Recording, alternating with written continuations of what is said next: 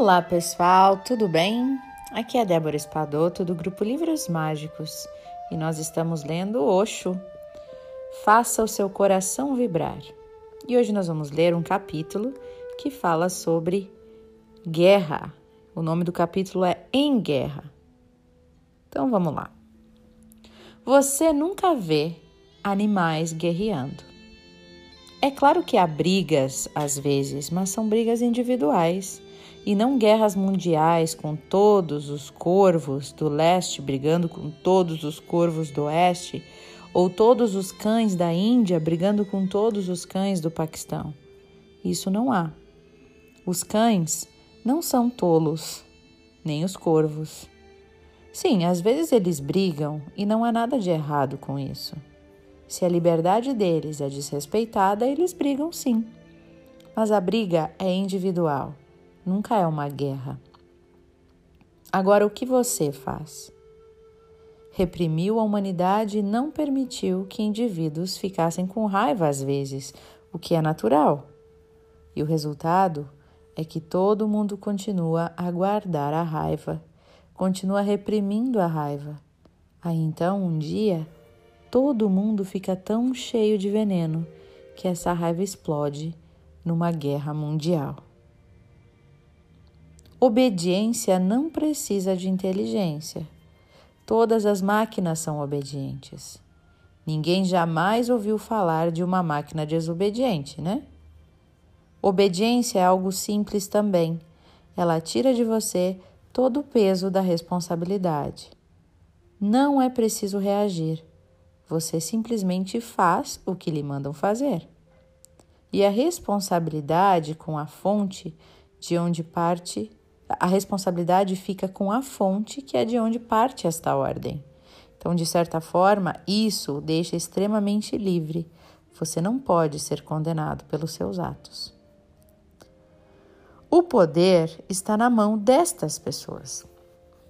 Qualquer maluco pode apertar um botão e acabar com toda a humanidade, com toda a vida sobre a face da Terra. Mas talvez lá no fundo a humanidade também queira se livrar dela mesma. Talvez, individualmente, as pessoas não tenham coragem suficiente para acabar com a própria vida, mas em massa elas já estão prontas. Lembre-se sempre de que os indivíduos não cometem grandes crimes. São sempre as multidões que cometem grandes crimes. Numa multidão, nenhum indivíduo pensa: eu sou responsável pelo que está acontecendo. Ele pensa diferente, ele pensa assim: sou apenas mais um na multidão. O que estou fazendo? Será que está certo? A minha consciência permite isso? Né? Quando isso a gente pensa quando a gente faz algo individualmente. Se estamos individualmente cometendo algum ato, pensamos, né? Peraí, será que está certo? A minha consciência permite isso? Que, que eu estou fazendo? Será que é certo ou errado? Né? Mas o mesmo não acontece quando se está numa multidão. Você pode se perder na multidão e ninguém vai descobrir que também fazia parte dela. As religiões, a sociedade, os políticos só deram ficções para o povo viver. Agora, todas as ficções estão indo abaixo e o povo não tem pelo que viver. Por isso, a angústia. A angústia, gente, ela não é um estado comum de preocupação. A preocupação está sempre centrada em um certo problema. Exemplo, você não tem dinheiro ou não tem roupas suficientes, e o inverno está chegando, está doente e não tem remédios, aí surge uma preocupação. A preocupação ela está relacionada com um certo problema específico. Agora a angústia, ela não tem um problema assim desse tipo. Existir simplesmente parece uma coisa fútil, inútil. Respirar simplesmente parece arrastar você pela vida desnecessariamente. E seus planos para o amanhã continuam. Mas chega um momento em que você começa a perceber que nada vai acontecer. Aí então surge uma angústia. E na angústia, a única preocupação passa a ser sair, sair de alguma forma desse ciclo de vida. e por isso o aumento da taxa de suicídios e um desejo inconsciente da humanidade de que a terceira guerra aconteça. Assim, eu não sou responsável por estar me suicidando, certo? A guerra mundial matou a todos e me matou também, sem que eu pudesse fazer nada. Interessante, né? E triste esse capítulo, né? Falando essa coisa da guerra, é, até dessa crença coletiva, né? Nessa, nessa, nesse, como ele diz, esse desejo inconsciente, né? Das pessoas e até de falar tanto dessa terceira guerra, uma forma de quanto mais a gente pensa em algo e sente algo, mais a gente atrai, né? Então, também para a gente se alertar para que a gente pensa, para que a gente fala, para a gente se alertar se isso é realmente nosso ou se faz parte de uma crença coletiva, de um desejo inconsciente coletivo. Né? De onde que está vindo essa vontade? De onde que está vindo essas falas que não tem nada a ver comigo? Né? De a gente ficar prestando atenção. E muito interessante é, o que ele fala, né? Que os animais eles não fazem guerra. Os animais brigam pela sobrevivência muitas vezes, né? Por um alimento, para se manter vivo, uh, e, e brigam pela sobrevivência, mas não fazem guerra, um bando contra o outro. Não fazem isso, né? E essa coisa de a gente, quando faz um ato sozinho, a gente pensa por isso, por nele, né? Pensa nas consequências, mas quando a gente faz um ato com mais pessoas, a gente não pensa tanto. E aí também está o poder das egrégoras, né, gente? Se vocês já ouviram falar de egrégora, é quando uma, é, duas ou mais pessoas estão com a mesma mente, né, ligadas, estão focadas com a mente e o coração, tudo com o mesmo propósito. Então, por isso que as egrégoras funcionam muito, é meio assim que a energia se torna tão grande que arrasta os demais, né?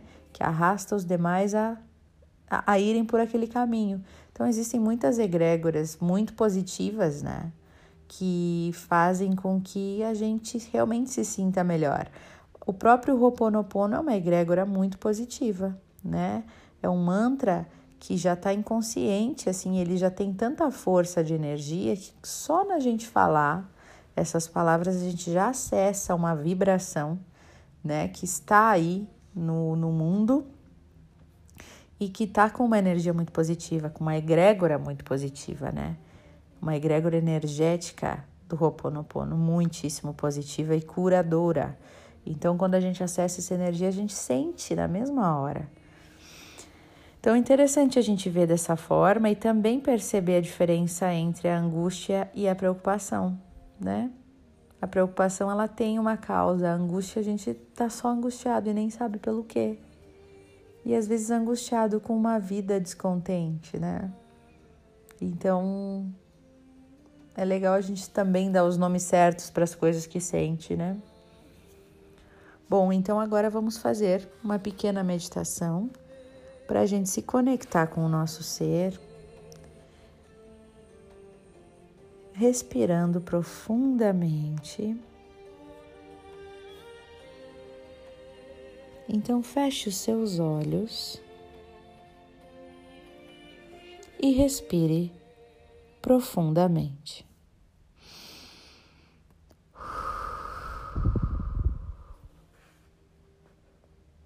Sinta todo o seu corpo relaxando.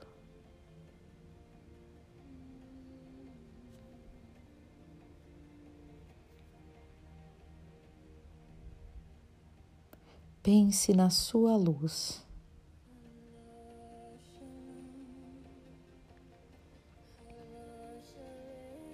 Todos somos luz.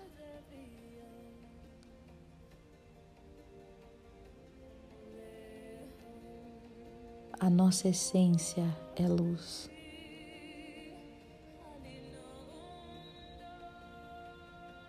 Onde está a sua luz?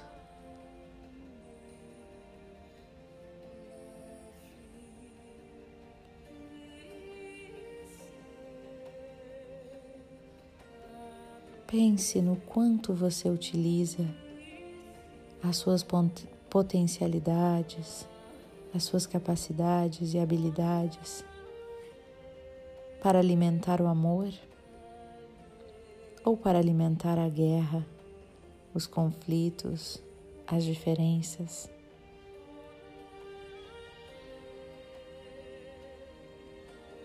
O que você tem alimentado ultimamente?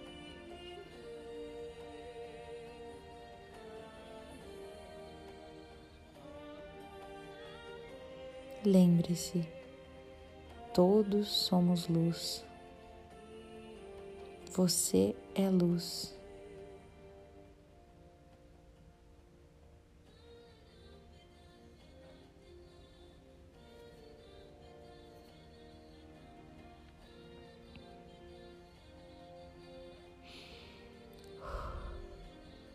Querida divindade, Criador de tudo que é, eu sinto muito, me perdoe, te amo, sou grato.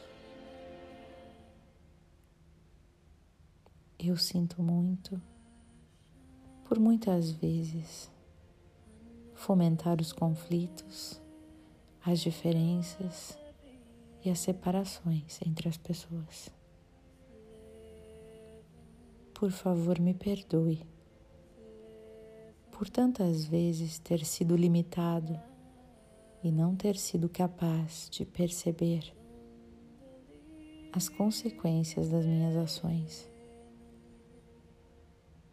Eu te amo, eu me amo e me perdoo, e sou grato e aceito toda a minha luz que a partir de agora me lembrarei de usar para o amor e a amorosidade entre as pessoas. Eu sinto muito, me perdoe, te amo e sou grato.